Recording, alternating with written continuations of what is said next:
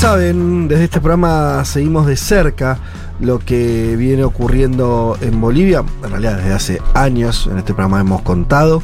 Hasta hemos estado en Bolivia cubriendo el golpe de Estado, hemos narrado los procesos de los últimos años.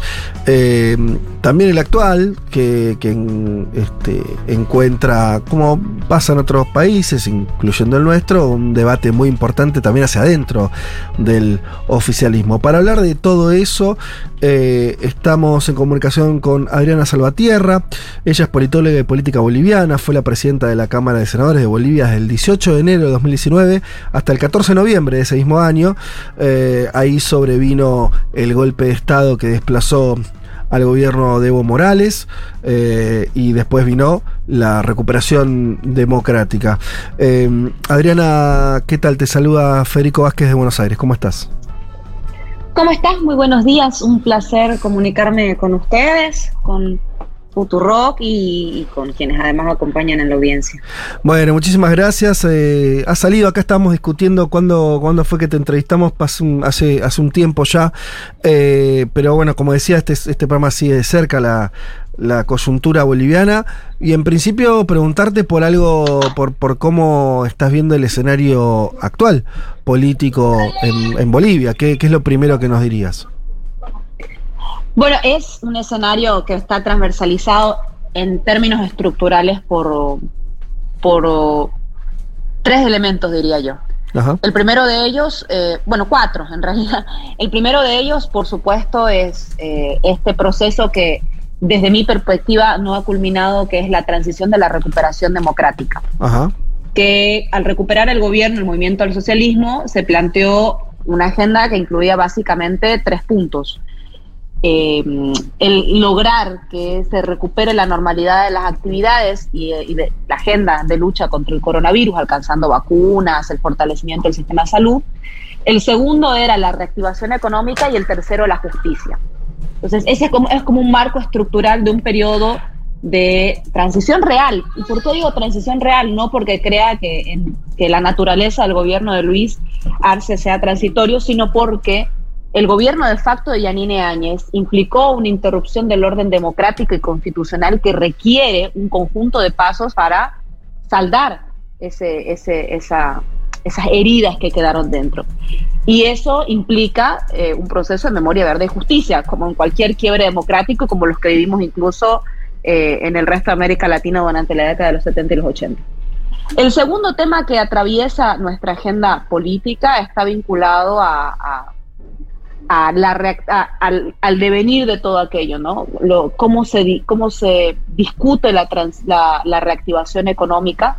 Hoy estamos enfrentando eh, los conflictos que, que, emanan de un gobierno que destruyó las bases productivas del Estado, sumado a la crisis sanitaria y sumado también a un contexto global en el cual hay pues, una seria contracción económica. El tercero es que hablar de justicia no solamente implica eh, justicia por, los, por las masacres de Sencate y Sacaba, sino una interpelación ciudadana a todo el sistema judicial boliviano, que se encuentra con una agenda de realización de elecciones judiciales que deberían ser este año para elegir a, los, a las máximas magistraturas del Tribunal Supremo de Justicia, del Agroambiental, del Consejo de la Magistratura y el Constitucional. Y finalmente, creo que otro punto también, por supuesto, son las discusiones internas que hay eh, dentro de nuestra estructura política y que son y que y que además van van marcando posiciones mm. dentro de este contexto global, ¿no? Y bueno, haciendo ahí, ahí te, abro dos cuestiones de lo que por lo menos acá entendemos que son los, los desafíos más importantes que tiene el actual gobierno de Arce, por un lado, lo vos hablás de la interna eh, política, el enfrentamiento cada vez más claro y notorio entre Evo Morales y Luis Arce, eh, y también un frente económico que se empieza a complicar, ¿no? Alguna, este, con eh, la reducción de las reservas que, de dólares que tienen hoy en el Banco Central, y todo empieza a haber un este, algunos nubarrones en ese sentido. ¿Esas dos cuestiones están vinculadas o, para decirlo más rápidamente, cuál es la esencia de esa disputa interna entre Evo y, Arce? ¿Es solamente una cuestión personal de dirimición de liderazgo o se está discutiendo otra cosa? Bueno, es que eh, dentro de la, la, discusión de los liderazgos también pues se encuentra la orientación del proyecto político, ¿no? Evo es una persona cuya naturaleza de acción política está vinculada permanentemente al cambio de las situaciones estructurales de, eh, que han reproducido desigualdad a lo largo de nuestra historia en Bolivia. Evo es un agente de transformación constante. Y eh, yo siento que nuestro gobierno entiende que este no es un momento necesariamente de profundización de las transformaciones, sino de sentar las bases y reafirmar lo que hasta aquí habíamos conquistado y que se, se, interrumpió en el orden democrático. Es decir, recuperar más o menos la normalidad que antes existía hace el 2019. Perdón. Entonces, creo que eso expresa un poco también las tensiones internas.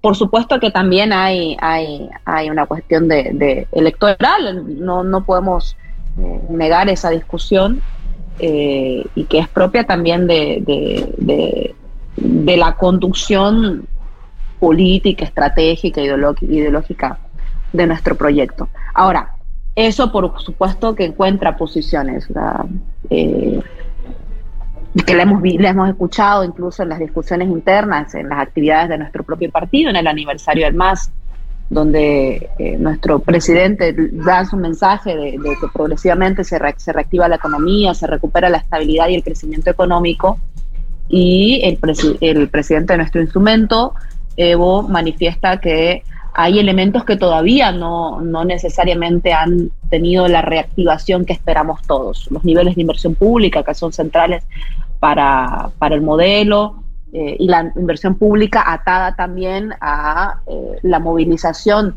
de, capitales eh, en, los, en, los, en las provincias, en los pueblos más alejados.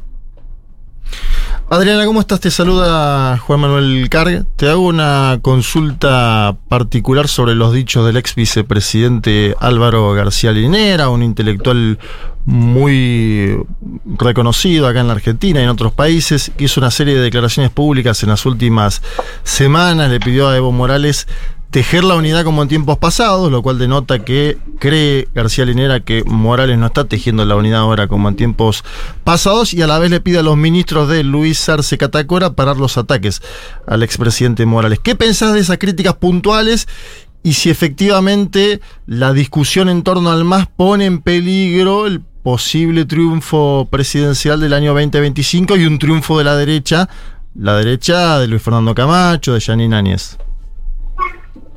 Eh, por supuesto que, a ver, ¿en qué medidas tienen, tienen, tienen certeza los planteamientos de Álvaro? En la medida en que siempre el MAS ha realizado este ejercicio de no hablarle solamente a nuestra militancia, sino que nosotros hemos sido un proyecto que ha buscado eh, construir desde esto, de, también lo que, lo que discuten en Argentina, ¿no? Lo nacional popular, abrirnos a los debates que existen fuera de nuestra propia militancia y construir un proyecto que alcance la mayor cantidad de gente posible. Ese ejercicio siempre es necesario. Eh, por otra parte, por supuesto que, en la interna han existido eh, pronunciamientos que sí han dejado incómoda parte de nuestra, de nuestra militancia, sino a la mayoría de nuestra militancia y que han estado vinculados a algunos servidores públicos eh, en el ejercicio de la responsabilidad pública y esto ha sido manifestado por, muchos compañeros. Yo espero de todas maneras que esto que son eh, escaramuzas eh, internas que, eh, que se han hecho públicas, de todas maneras sean puestas de lado cuando nosotros empecemos ya a discutir seriamente el curso electoral de nuestro instrumento. Nosotros tenemos una vocación de, de proyección del poder político que se basa fundamentalmente en eh, un proyecto que nosotros hemos impulsado que tiene como base la nacionalización de nuestros recursos naturales, la democratización de la riqueza, em, la integración desde la interculturalidad, pero además desde la descolonización y la despatriarcalización. Y creo que esos ejes son comunes a, a Evo Morales y a Luis Arce. Y esas discusiones, que son políticas, que son ideológicas, las daremos fundamentalmente enfocándonos en la unidad en los siguientes periodos cuando se convoque a la agenda electoral. Adriana, ¿qué tal? Acá Juan Elman te saluda.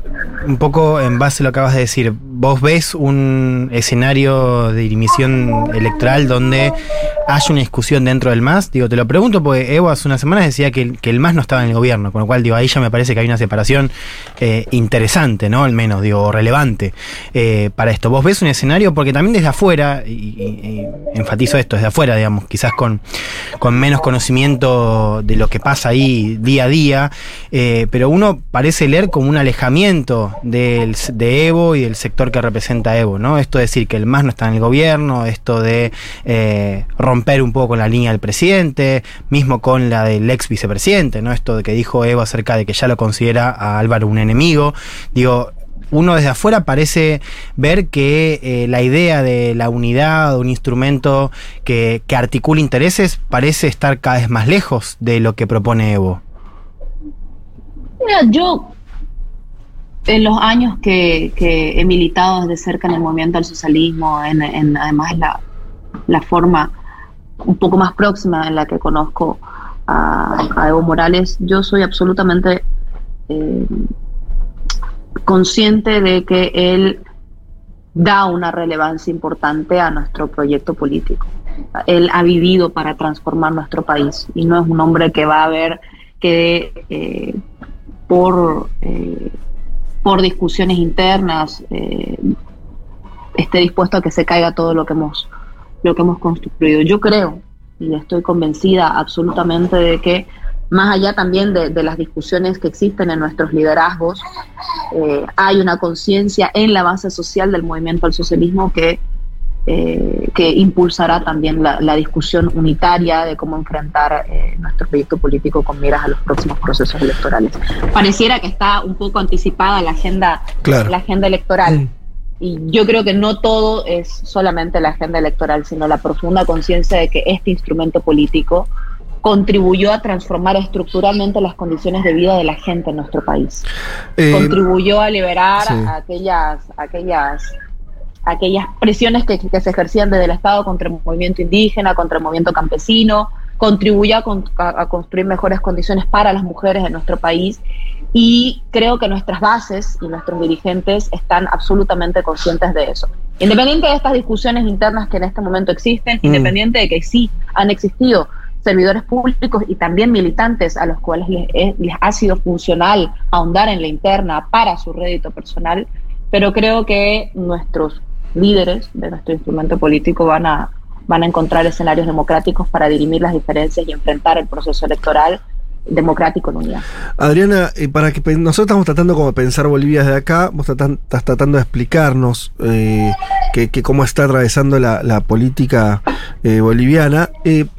hay una premisa que me parece que casi siempre funciona, que cuando uno ve un, un problema repetido en más de un país, y, en este caso podríamos hablar de varios, donde por momentos parece que los gobiernos que fueron muy cohesionados en la primera ola de gobiernos progresistas, con, con un, programa claro, con un mucho impacto en lo social, con mucho reconocimiento, mm. altos índices de popularidad, todo eso no parece disponible hoy, no solo en Bolivia, ¿no? En la Argentina pasa algo muy similar, pero también los gobiernos nuevos progresistas, el caso de Boric, le está costando también tener una hoja de ruta más clara. ¿Vos qué pensás? ¿Por, dónde es una explicación? Ya te saco un poco de Bolivia. ¿Vos primero, ves algo, una tendencia más general de problemas que estamos atravesando en esta etapa? ¿Y dónde lo ves? ¿Es un problema de liderazgos? Que a veces los grandes líderes no son los que son presidentes. ¿Lo ves en una etapa que cambió? Entonces se agotaron los instrumentos del pasado y todavía no hay nuevos instrumentos para intervenir efectivamente en la realidad.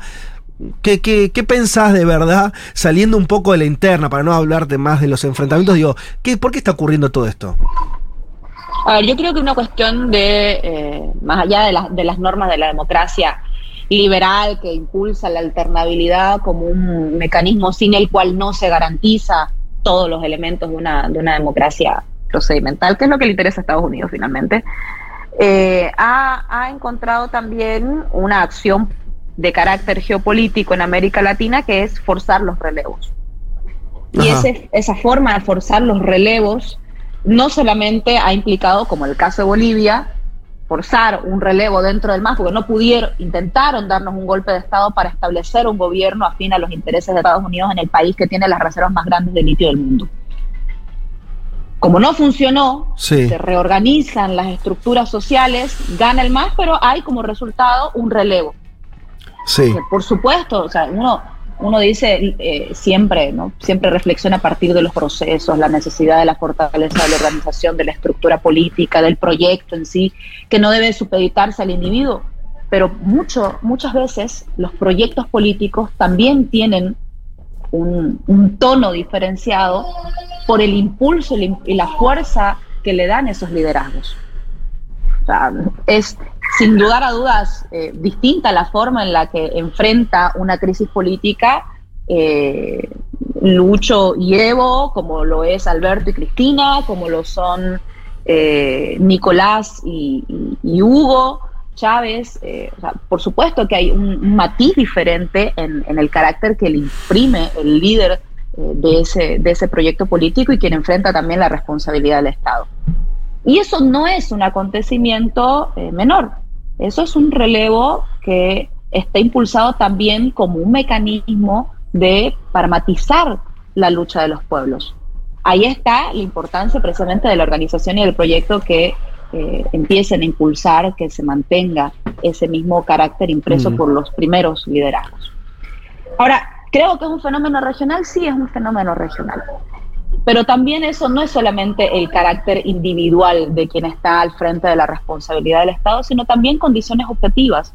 Hoy la guerra contra nuestros proyectos políticos no solamente es la acción política directa, sino que pasa por la instrumentalización de mecanismos financieros que asfixian nuestros, nuestras economías, la instrumentalización de eh, de eh, medidas que atentan contra nuestras economías locales. Eh, hoy las formas de guerra y de desestabilización geopolítica han variado, se han matizado. Hay toda una corriente que habla de las guerras irrestrictas, eh, de cómo a partir de mecanismos híbridos de guerra se buscan conseguir objetivos políticos sin que necesariamente se vea la mano y la intención geopolítica detrás de eso. Y creo que también en nuestros procesos se está viviendo eh, de una u otra forma también aquello, ¿no? Y, eso quizás eh, nos tiene con ese, con esa expectativa de ver hasta dónde existe realmente posibilidades de fortalecer nuestros proyectos políticos a la interna, pero también fortalecer la integración regional. Estamos hablando con Adriana Salvatierra, ella es politóloga política boliviana y fue la presidenta de la Cámara de Senadores de Bolivia hasta el golpe de Estado en noviembre del 2019. Eh, hoy no estás ocupando cargos en el gobierno, ¿no es cierto? No, me encuentro haciendo una investigación eh, para el, sobre la relación entre, entre la iglesia y, la política, particularmente la iglesia católica en los últimos, en los últimos 14 ah, años y en el golpe de Estado. Y estoy en ese proceso de investigación, que lo trabajamos con, con el Centro de Estudios de la San Simón y la Escuela de Gestión Pública. Em, última pregunta que tiene que ver con la coyuntura económica, te la deslicé por ahí, te la, repito como para terminar la conversación porque es algo que está llegando también como información en los últimos días, últimas semanas a, Argentina, que tiene que ver con algunas dificultades respecto a algo que, bueno, en nuestro país también es conocido, que es la, caída en las reservas eh, mm, eh, por parte del Banco Central en Bolivia y ciertas dificultades en algo que fue una, una gran fortaleza proceso boliviano desde la asunción de Evo, que es un, bueno, eh, tener justamente un, margen de maniobra muy importante a partir de tener eh, muchas reservas. ¿Eso está cambiando? ¿Ves ahí un peligro eh, importante? claro que sí. En esto que, hilaba anteriormente, ¿no? los mecanismos de desestabilización geopolítica han variado. Cuando hablamos de que existen eh, mecanismos de desestabilización, presionando al sistema financiero, a los sistemas financieros nacionales, bloqueando a nuestros países, estamos hablando de otras formas de desestabilización política y yo creo que Bolivia también tiene que empezar a indagar en eso. Especialmente en una ruta en la que no hemos explorado y es un fuerte flujo de capitales, eh, particularmente desde Santa Cruz hacia el Paraguay, y que tiene una relación casi eh, estrecha con actores políticos que impulsaron el golpe de Estado y desestabilizaron eh, nuestro orden constitucional y democrático en nuestro país, particularmente ¿Estás hablando como de con Fernando Camacho. Perdón, de, como de fuga de capitales desde Santa Cruz, eso sería, no, no termino de entender. Sí, hay, a ver, que termino de explicar la idea. Yo creo que hay este, este, esta caída de las reservas internacionales, la ausencia de dólares, tiene un relato que, que superficialmente lo hiló Álvaro García, que fue decir, ¿Cómo es posible que el 2022 tú tengas superávit, un superávit extraordinario de exportaciones, sí. el más alto desde el 2014, pero eso no tenga un correlato en el flujo de capitales y dólares en nuestro país. Eso quiere decir que los grandes exportadores, como pasa en otros países y creo que también pasa en Argentina, están sacando su plata. Y eso es parte de la crisis económica. Ahora, ¿dónde están moviendo esos capitales? hay impulsos formales para eh, afianzar que supuestamente no existen las condiciones dadas para la inversión en nuestro país y que por eso existiría un movimiento de capitales hacia el Paraguay. Eso hay que empezar a indagarlo, es una declaración que aún hago sin, sin, sin terminar de, de estudiarla, pero que es notoria y que se empieza a movilizar y que tiene un vínculo político con actores que impulsaron la desestabilización del 2019. Bueno, interesante. Desde acá lo que se está viendo que tiene que ver con la baja en la producción de gas de los últimos años, ¿no? Que es bastante notoria en, Bolivia, eso también viene ocurriendo. Pero no teníamos este dato que nos aportás. Sí, bueno, también existe, por supuesto, más que la, la baja de la producción, la necesidad de continuar también la exploración y una relación además con la importación que nosotros tenemos de combustibles, ¿no? De diésel y gasolina. Nosotros exportamos gas, pero no, no, pero importamos diésel y gasolina, y eso, siendo subvencionado en nuestro país, implica un hueco económico importante que también tenemos que cubrir. Esas tensiones, sí. No, ¿Ah? sí, sí, no, no, decía que esas tensiones se parecen mucho también a las que vimos acá, digo, por eso también lo traíamos a cuento, esta cuestión de este, la, balanza energética, eh, problemas con, este, con las reservas de, dólares, problemas que hasta hace un tiempo Bolivia no tenía y que ahora lo vemos este, bastante emparentado con lo que ocurre en, Argentina. Eh, Adriana, te mandamos un saludo muy grande, agradecemos el tiempo que nos dedicaste y te estaremos llamando para seguir conversando sobre lo que ocurre en tu país. Gracias, un abrazo a todos allí y a quienes nos acompañaron en la transmisión. Un abrazo muy grande.